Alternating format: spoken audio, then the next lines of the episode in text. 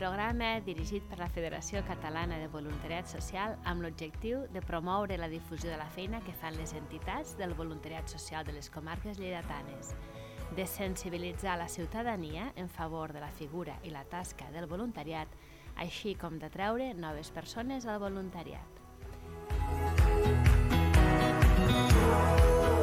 Tenim amb nosaltres en Ramon Ferrer, coordinador de la Federació a Lleida. Bon dia a tothom. I avui l'entitat social que ens acompanya és la Fundació Arral Sant Ignasi i per fer-ho comptem amb Ares Mateus, responsable de voluntariat de la Fundació. Hola, bon dia. I amb Pepita Aresté, voluntària d'Arrels des de fa 30 anys. Bon dia.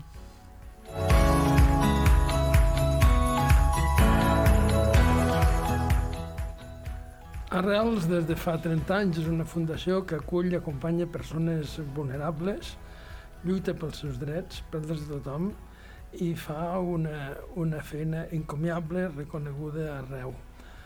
Ares, ens podries fer una primera pinzellada del que fa Arrels i quina importància té? Doncs Arrels acull, acompanya i defensa a persones que estan en màxima vulnerabilitat, a, a la nostra ciutat.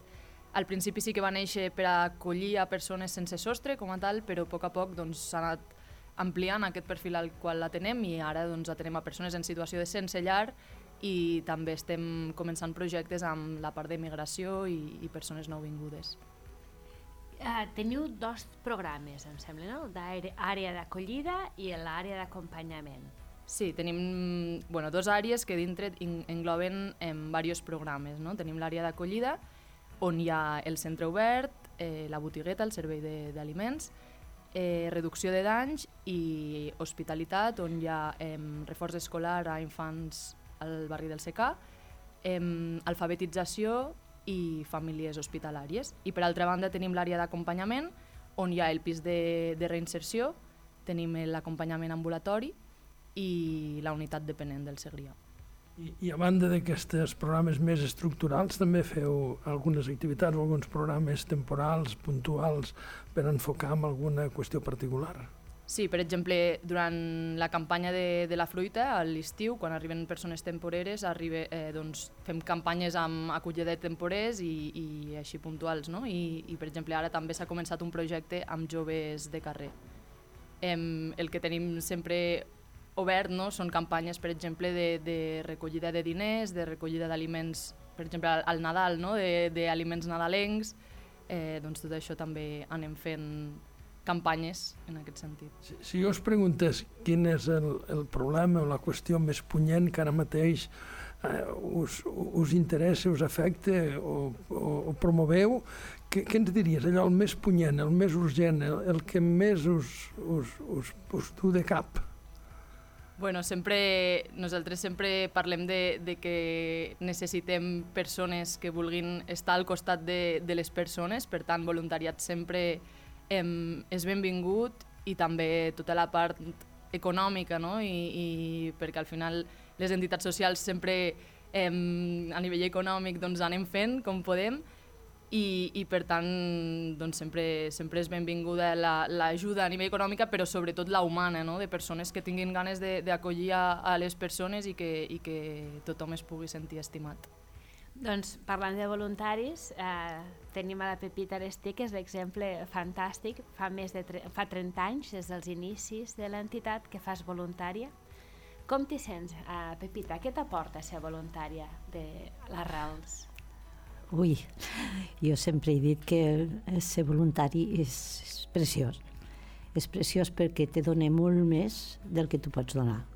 Molt més, eh? És molt agraït, et, et dona molta felicitat. A mi particularment, sempre que he fet voluntariat, em fa feliç. I, bueno, sent tasca directa, eh, segurament és una feina de que una tasca que de bones a primeres eh, potser no tothom és capaç de fer-ho, pot uh, ser, bueno, impressionar més. Uh, tu com ho has... O sigui, explica'm una mica què és el que fas. Bueno, jo mm, he fet peluquera tota la meva, tota la meva vida i vaig començar pues, tallant cabells eh, als voluntaris i el fet aquest d'estar un rato amb ells, que parlava amb ells i que m'obrien molt el cor. I, jo, jo tinc experiències, bueno, tristíssimes de, dels xavals aquells que acudien allí. I el fet de, eh, de sentir-se dutxats amb el cabell tallat i que es podien canviar la roba, és que canviaven, canviaven completament moltíssim. Suposo que donàveu, feu ajut, acompanyament, però també donavíeu donar esperança, devíeu donar il·lusió, devíeu donar humanitat, no? Sí, tot, tot plegat, venien allí amb tota la confiança. El pare Sunyol tothom se'ls estimava molt, i, i, i bueno, ja t'ho dic, és que veure's de sobte amb aquell canvi, eh, vull dir que es podien afaitar, que és que és que és viure-ho, això, eh? i veure-ho, eh? Els donava normalitat, no? Es feia Exacte, vegada... eren xavals que t'explicaven, vull dir, que venien de la presó, moltíssims de la presó, i bueno, de, de molt marginats comentat, eh, Pepita, de que tu ets perruquera de professió i llavors a Rals vas trobar un lloc fent aquesta tasca, no? A les sí, persones vulnerables. Això, sí. eh, és això una mica el que demaneu ara, com a responsable de voluntariat, que s'apropi gent i que, mm, bueno, veure quin perfil tenen i en què poden ajudar? Sí, sempre diem que nosaltres donem molts serveis a, a, a Arrels, és a dir, eh, repartim cafè, repartim aliments, repartim mudes de roba, però l'important potser no és tant això, sinó com ho fem, no? Donem el cafè per dir-li a la persona bon dia, com estàs, dir-li pel nom, eh, que aquesta persona se senti estimada i acompanyada. Com deia la Pepita, al final el tallar el cabell sí és l'excusa i potser la persona ho necessita per ser reconeguda al carrer com a persona però és que aquesta persona se senti estimada, que algú no li està fent mania netejar-li el cabell, no li està fent mania pentinar-lo. Llavors, creiem que, que el valor principal de, de la nostra fundació és això, no? que les persones se sentin estimades i acompanyades us, us creixen les necessitats o considereu que això va a més, és a dir, que cada cop les persones necessiten més acompanyament, més ajut, més, més presència, o veieu que la nostra societat va, va millorant en aquest sentit i no hi ha tanta necessitat, o més aviat creix? Creiem que el perfil cada vegada és, és més dispers, no? Abans potser parlàvem d'un sense sostre més concret, de persona que, que dormia amb els cartrons al carrer, no? Però ara cada vegada hi ha més varietat de perfil i, i per tant més gent també amb aquestes característiques, una pobresa de, potser de, de sensellarisme, que potser estàs en una casa ocupada que no hi ha llum, no hi ha aigua, no hi ha calefacció, i això costa més de detectar com a societat, perquè estan dintre d'un espai tancat, per tant, quan anem pel carrer no veiem aquesta pobresa, però existeix. I llavors és molt difícil també eh, comptabilitzar quantes persones estan en aquesta situació, però n'hi ha moltíssimes i, i nosaltres volem donar espai a totes aquestes persones. Llavors sí que cada vegada el que tendim és com ampliar una mica més eh, els nostres programes, l'acollida que fem per poder arribar una mica a totes les persones amb aquestes vulnerabilitats. Quin és el servei on aboqueu més recursos? Doncs, sincerament ho desconec, eh, però clar, tota l'àrea d'acollida que dèiem abans és on, on les persones més vulnerables arriben, no? on aterren quan, quan tenen necessitat de doncs, dutxa, bugaderia, rober, eh, demanda d'aliments, eh, que estan potser en consum actiu de, de drogues, o sigui, que estan en una vulnerabilitat molt extrema. Aquí hi ha els recursos més de doncs, això, no? aliments, cafè, roba, Eh, aquí hi ha molt personal, tècnic i, i voluntari, eh, i després a l'àrea d'acompanyament hi ha menys usuaris perquè ja són persones que volen fer un seguiment i volen sortir d'aquesta situació d'una manera molt més, eh, amb un pla de treball molt més pautat i, i amb un seguiment molt més acompanyat.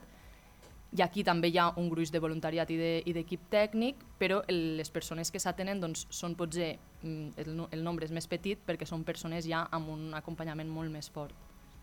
Si haguessis de fer una, una crida a la ciutadania, als poders públics, eh, què, què els diries ara mateix per, la vostra tasca es pugui fer amb, amb propietat i, i, amb, i amb eficàcia també? Doncs malauradament per poder fer la tasca, les tasques bé es necessita finançament, no? per tant això sap greu que sigui el que, lo que es diu, però es necessiten diners, per tant em, arrels necessitem suport en aquest sentit, però el que deia abans, sobretot part humana, necessitem de vegades un voluntari que arriba a Arrels i fa voluntariat dos mesos, tres mesos a l'estiu, mentre té vacances, però ja canvia la mirada. I per tant, aquest canvi de mirada, després, quan sortirà al carrer, ja aquest missatge ja el podrà difondre a altra gent, no? i als seus amics i als seus coneguts, i, i potser passarà per davant d'un supermercat, veurà algú demanant i ja no s'allunyarà, igual ja el mirarà a la cara i el saludarà. I doncs això, no? Demano, demanem, potser, doncs, que, que tinguem eh, pressupost per poder tirar endavant el, el, que les, el que fem, les activitats que fem, però també que la gent no tingui por a, a deixar-se obrir una mica el cor per deixar-se tocar, que de vegades som una mica hermètics perquè si, quan ens toque algo passi a existir no? L aquesta realitat. Per tant, deixar-nos obrir com a societat i, i doncs, animar-nos a, a conèixer tota aquesta realitat que és molt complexa, però quan la coneixem l'estimem molt perquè veiem que són persones i que, i que tenen nom, cognoms i, i que també estimen. Pepi, en el teu cas, recordes fa 30 anys com et vas apropar a Arrels? Bueno, jo sempre he estat molt unida amb els jesuïtes.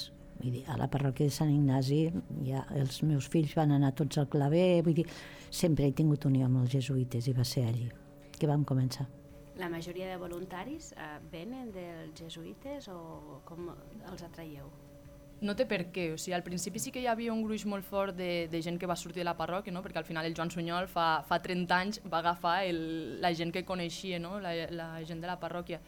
Però és veritat que al llarg del temps, també com que Arrels ha anat tenint una mica de, de renom a la, a la nostra ciutat, doncs molta gent que, que ha buscat no? per internet mateix voluntariats a Lleida i, i ha trobat arrels i, i li ha agradat la feina que fèiem i, i la nostra missió i els nostres valors i que llavors s'ha apuntat no? a, a, a conèixer l'entitat i després a fer voluntariat. Per tant, ara tenim perfils molt variats de, de gent de, de, de tota la vida, però també de, de gent jove, que això, per exemple, ens ho ha portat la pandèmia, que abans sí que teníem un perfil de persones jubilades que, que venien després de jubilar-se. Amb la pandèmia, tota aquesta gent més gran se, la va, se li va donar una mica de vacances i, i vam haver de recórrer a gent més jove que es va mobilitzar i que ara ho han conegut i han, alguns s'han quedat i alguns pues, han, han fet difusió a altres joves i, i ara tenim doncs, força gent jove que, que també segueix fent voluntariat. El que, lo que fa, fa goig d'escoltar, fa goig de sentir, perquè perquè la tendència al voluntariat, eh, en termes estadístics purament, és d'una tendència a l'envelliment. I per tant, que hi hagi aquesta, aquest, aquest gruix de gent, de gent jove, és, és fonamental. No, no només pel que suposa, sinó també per la mirada que fa sobre la pròpia realitat i aquesta feina que feu de conscienciació, de creació, d'idea i d'acompanyament a la gent és, és fonamental. Teniu alguna cosa més a dir per anar tancant? Que ja sabeu que el temps, els podcasts, és, és hora. Bueno, jo cridar, cridar que s'animin tothom i sobretot i jo tinc aquesta experiència que la gent jove, en cas de necessitat, s'hi volca moltíssim. Jo sempre defenso la joventut, sempre.